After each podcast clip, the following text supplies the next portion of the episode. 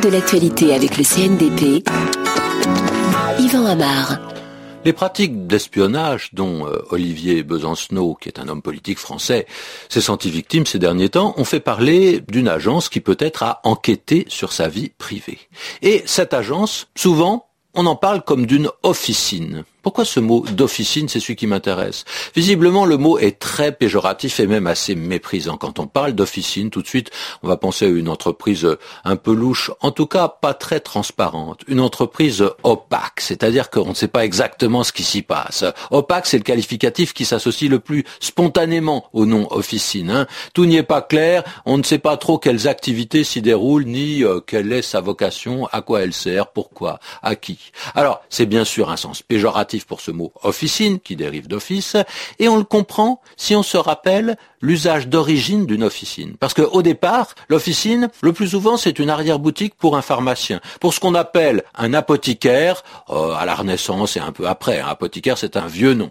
Dans ce local, loin des yeux des clients, qu'est-ce qu'on fait? Bon, On fabrique, euh, on fait de la chimie, hein, on manipule, on assemble et on fait des potions, des crèmes, des onguents, des pilules, des cachets qui doivent vous guérir ou en tout cas qui doivent modifier la vie de votre organisme si vous les achetez et que vous les prenez.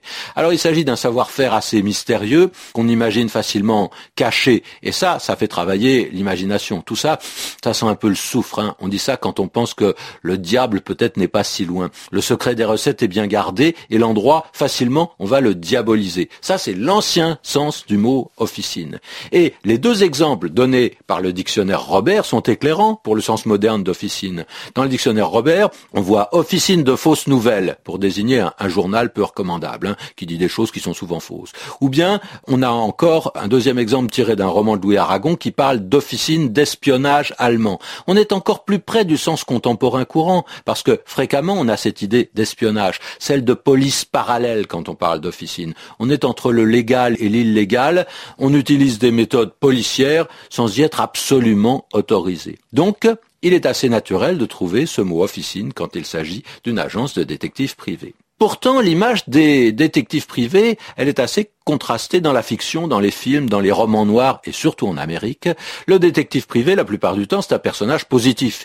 Il est courageux, c'est celui qui va démêler les trafics, qui va mettre au jour la corruption et qui va rétablir la vérité. Alors c'est une image très américaine et très cliché, hein, mais si on se replace dans une réalité française, les agences de détectives privés, elles n'ont pas bonne presse. On pense à des intrusions dans la vie privée, à des délations. Le mot d'officine convient parfaitement pour porter ce genre d'écho.